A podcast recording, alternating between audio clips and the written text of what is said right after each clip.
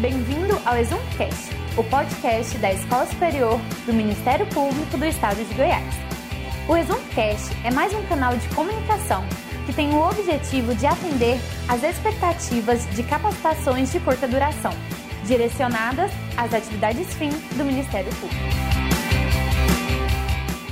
Neste episódio, a Exump compartilha a contribuição da promotora de justiça Renata Dantas de Moraes Macedo, titular da 4 Promotoria de Rio Verde, com atribuição na defesa do patrimônio público.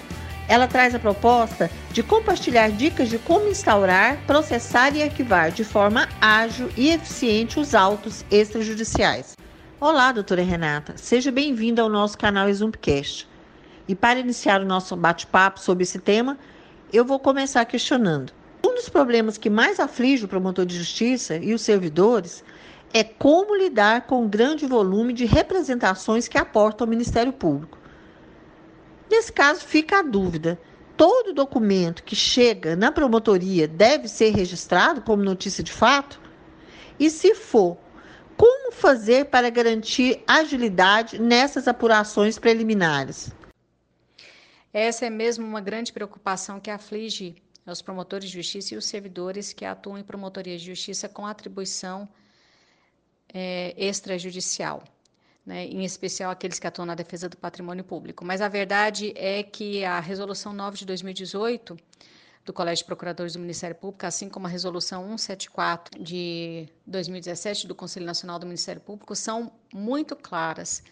Né, ao dizer que qualquer demanda que é submetida à apreciação do Ministério Público e que possa ensejar a atuação do promotor de justiça tem que ser registrado como notícia de fato. Então, a gente tem que partir desse pressuposto, sabendo que todo e-mail, representação escrita, o atendimento né, feito é, é, de forma presencial ou por telefone e que traga ali o relato de um fato juridicamente relevante que possa ensejar a atuação do promotor de justiça, ele tem que ser registrado imediatamente no sistema Atena como notícia de fato. E nós sabemos que a notícia de fato é uma modalidade de auto extrajudicial que tem um prazo muito exíguo para ser encerrado, né? Ela tem que ser encerrada no prazo de 30 dias, passível de prorrogação por mais 90 dias. Então, a gente tem que utilizar de alguns artifícios para tentar garantir agilidade no processamento dessa notícia de fato. Então, algumas das nossas experiências que nós é, desenvolvemos aqui na Quarta Promotoria de Justiça de Rio Verde, que eu gostaria de compartilhar com os colegas, é a gente utilizar né, as ferramentas que o próprio sistema Atena nos proporciona. Então, na formalização dessa notícia de fato, você querendo transformar essa notícia de fato em autos físicos, né, não justifica você, às vezes, demandar tempo ou gastar material na formalização de um procedimento com capa. Né? Você simplesmente pode utilizar a ferramenta do próprio sistema Atena, determinar a impressão integral dos autos e ela já sai com uma folha de rosto que você pode utilizar como a capa né, da, da sua notícia de fato.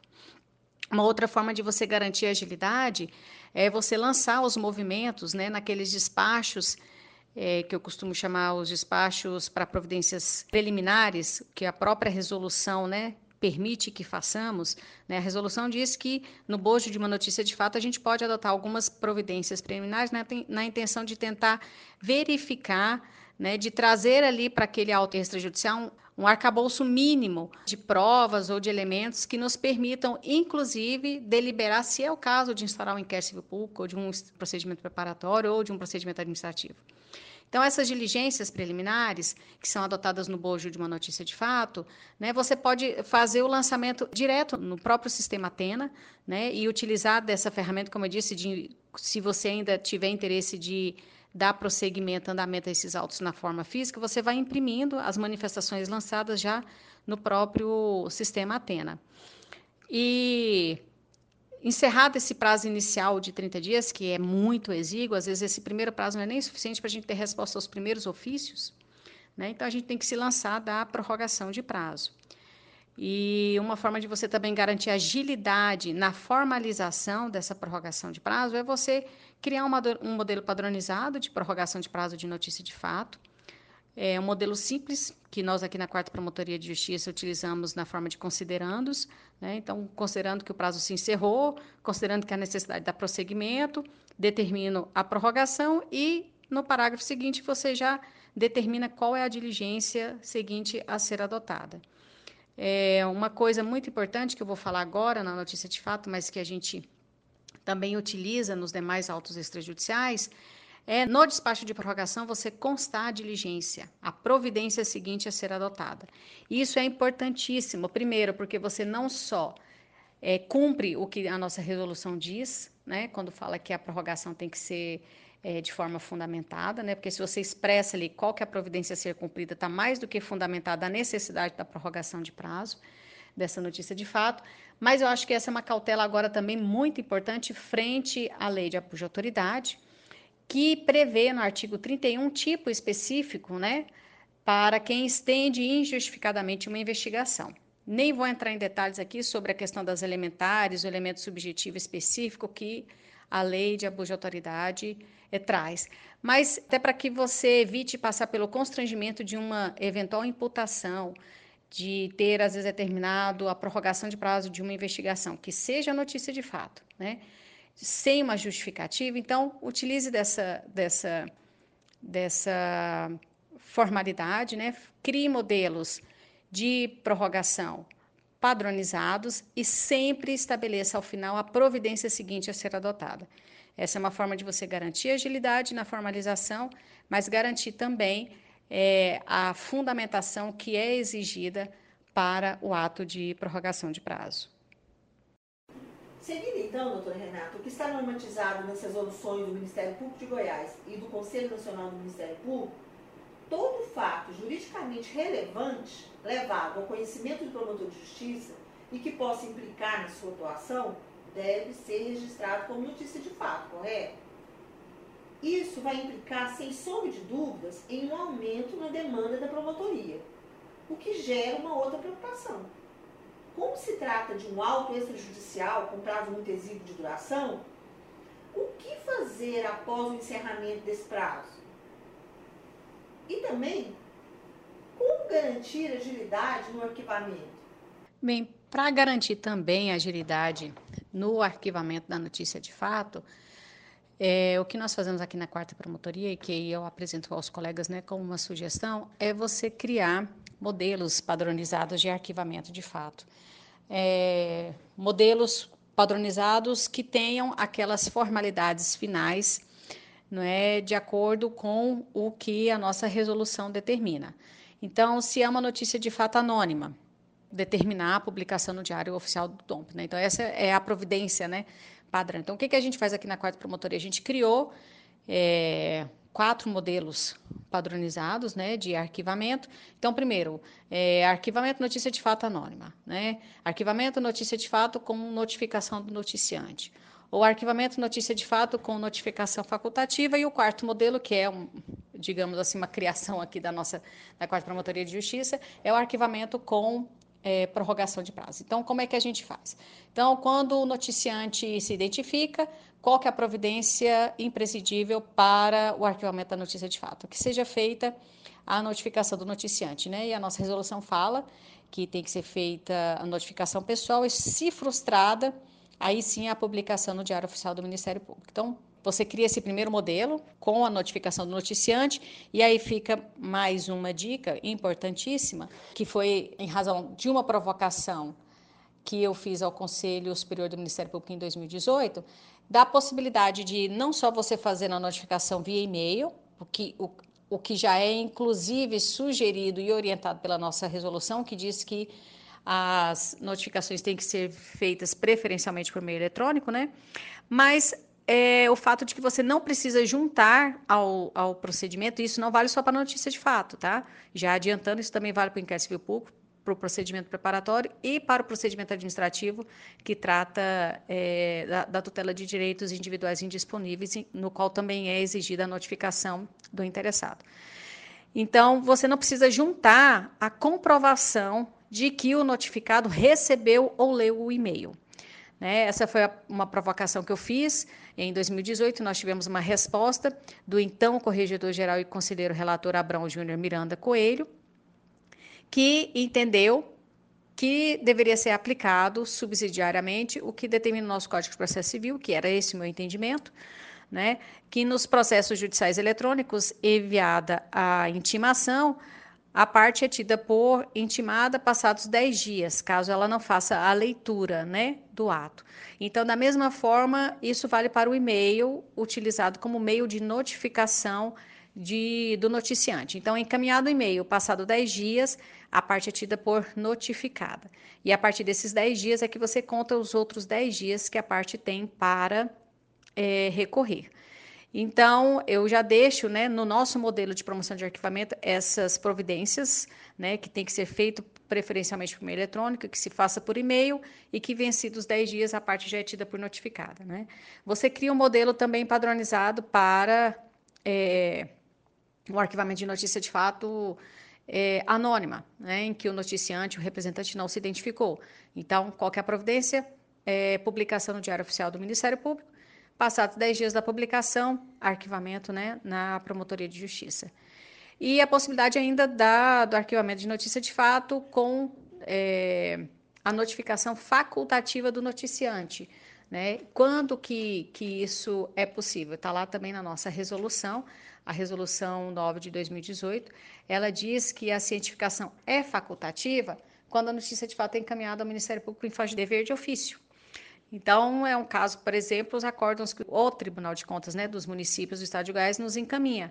Muitas vezes é, são acórdãos por meio dos quais foi aplicada apenas multa ao gestor por descumprimento de alguma normativa interna do tribunal, ou seja, o fato não é, implica num ato de improbidade administrativa e a execução da multa, todos sabem, né, não seja atuação do Ministério Público, então é um caso de arquivamento.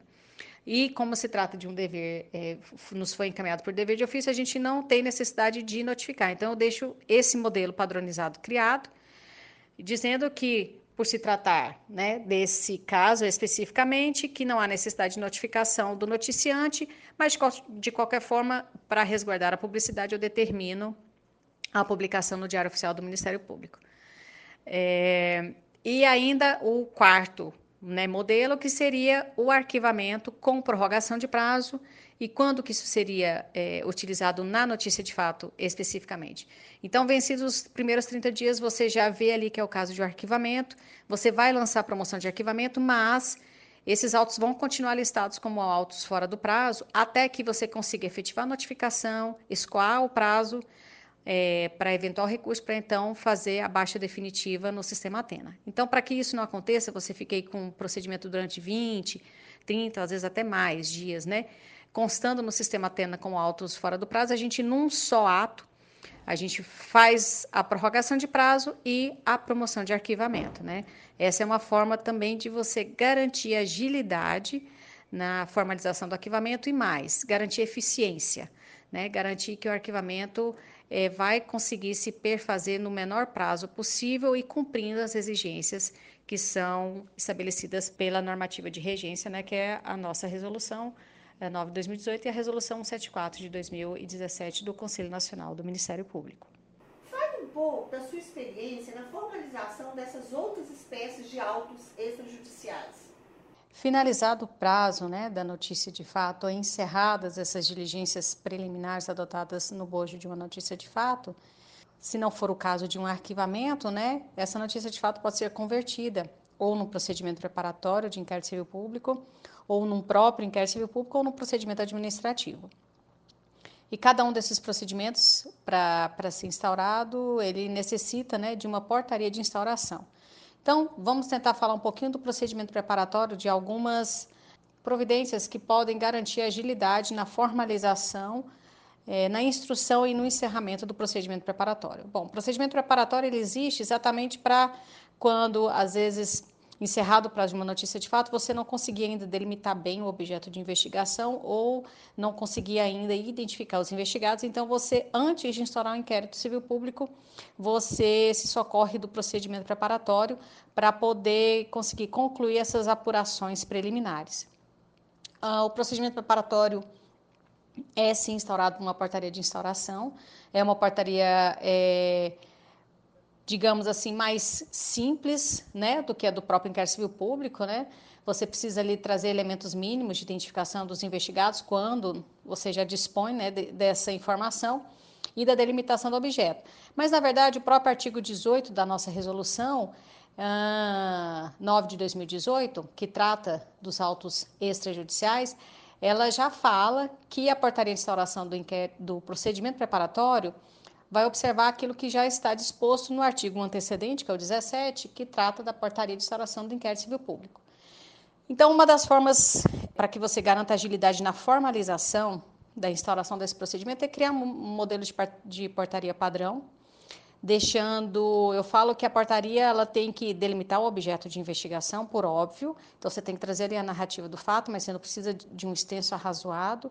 Em um, dois parágrafos você faz a narrativa enxuta do, do, do objeto de investigação. Eu gosto de fazer uma comparação é, um parâmetro né, com a questão da denúncia no processo criminal. Então, você narra o fato, em alguns considerandos, você traz ali a própria leitura né, do que dispõe a nossa resolução sobre para que serve o procedimento preparatório e já determina as providências cabíveis. O que é importantíssimo, e aí não só na portaria de instauração do procedimento preparatório, mas também de inquérito civil público e de, do procedimento administrativo, eu entendo, né, que é a determinação de diligências iniciais. Eu sei que às vezes acontece de alguns colegas instaurarem, né, é, por meio de portaria, um procedimento preparatório, por exemplo, e como diligência preliminar é, inicial determinar a conclusão dos autos para que então haja deliberação do presidente da investigação. Eu entendo que não, não está totalmente correto, primeiro porque a nossa resolução já deixa expresso que a determinação das diligências iniciais deve vir já descrita na portaria de instauração. E mais do que isso, agora com a lei é, que veio tipificando né, os crimes de abuso de autoridade, nós promotores temos que ter um cuidado, né, a formalização é, das portarias que instauram procedimento preparatório e inquérito civil público, é, em especial diante do que estabelecem os artigos 27 e 29 da Lei 3.869 de 2019, que tipificam as condutas de instaurar procedimento investigatório e de dar início né, à perseguição civil administrativa. Não vou nem entrar em detalhes com relação ao dolo específico que é exigido nesses dois tipos, né, nem sequer a, a, ao que está disposto no artigo 1 dessa lei, que traz também ali elementares que, na verdade, informam todos os tipos penais que foram tipificados na lei. Mas a verdade é que nós temos dois dispositivos que podem ensejar a responsabilização do promotor de justiça. Aí eu faço uma ressalva de que, é, após um estudo aprofundado da lei, eu concluí que o artigo 27 e o artigo 30 não se aplica à instauração de inquérito civil público, né? mas a verdade é que nós é, vamos depender de como vai ser feita a interpretação da aplicação dessa norma. Né? Então, de qualquer forma, para evitar o constrangimento de uma possível imputação por crime de abuso de autoridade, então nós temos que nos cercar de cuidados para elaborar portarias de instauração que tragam a delimitação do objeto e que já tragam a determinação das diligências iniciais, né? Porque aí fica mais do que provado que há justa causa fundamentada, que é o que esses tipos penais exigem, né, para o início dessa investigação. Então, criando modelos padronizados de portaria de instauração, tanto para o procedimento preparatório quanto para o inquérito civil público, você garante agilidade na formalização desses autos extrajudiciais. Pelo que eu entendi, as formalidades para a instauração do procedimento preparatório são praticamente as mesmas para o inquérito civil público. E o que dizer relativamente à prorrogação de prazo dessas duas espécies de autos extrajudiciais? As providências a serem adotadas são as mesmas? A portaria de instauração do procedimento preparatório tem que conter praticamente os mesmos elementos que a portaria de instauração do inquérito civil público. Né? E com relação à prorrogação do prazo desses, dessas duas espécies de autos extrajudiciais, há algumas diferenças, na verdade, na formalização. É, primeiramente, com relação ao procedimento preparatório, ele é um procedimento de, de, tempo de duração muito exíguo, né? Ele tem que ser finalizado no prazo de 90 dias, passível de prorrogação uma única vez por igual período, desde que por decisão fundamentada. Já o inquérito civil público, ele, ele tem que ser encerrado no prazo de um ano, e esse prazo é passível de prorrogação por sucessivas vezes, pelo mesmo prazo, também por decisão fundamentada. Ou seja, tanto para prorrogar a única vez que é possível, né, o procedimento preparatório, quanto nas sucessivas prorrogações do inquérito civil público, você precisa de uma decisão fundamentada.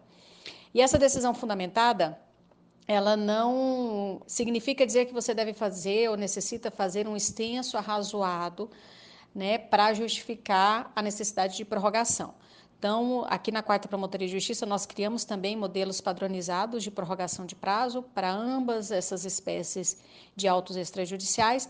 Fazemos isso em forma de considerandos.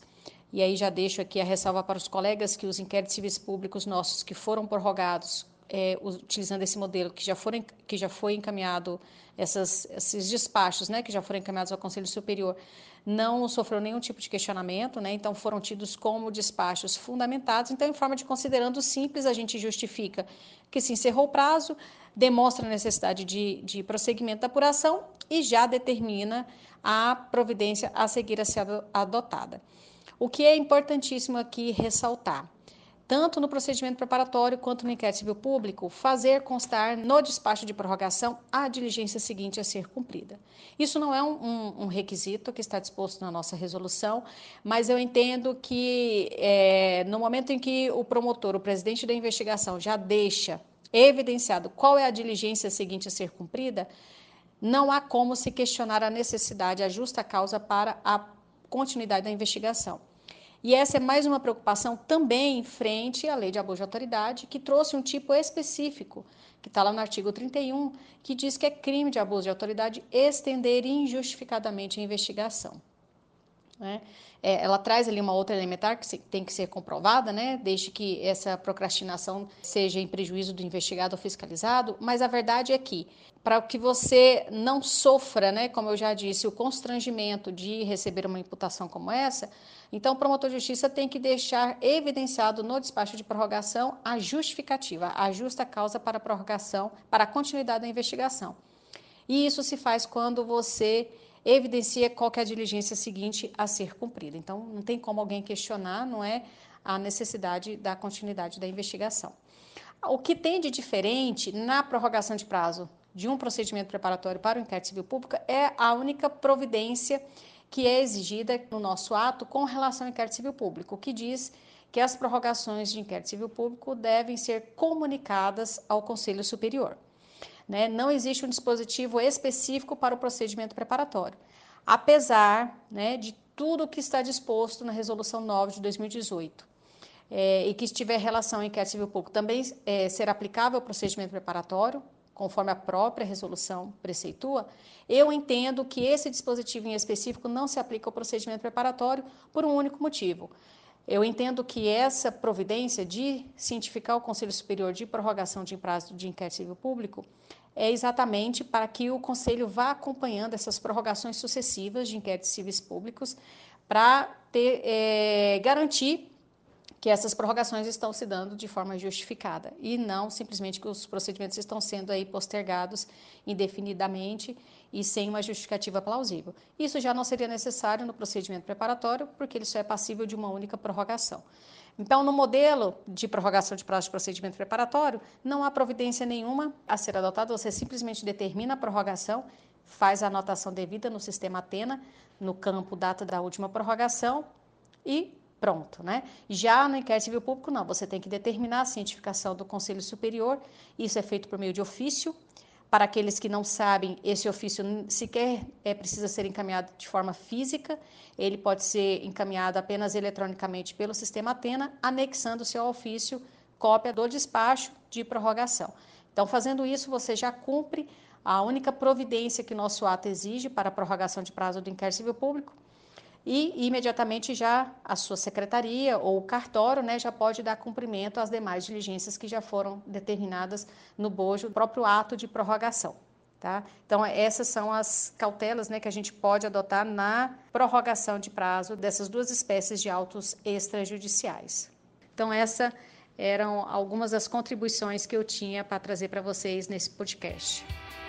Finalizamos aqui mais um episódio do ExumCast, o podcast da Escola Superior do Ministério Público do Estado de Goiás. Acompanhe nossas próximas postagens.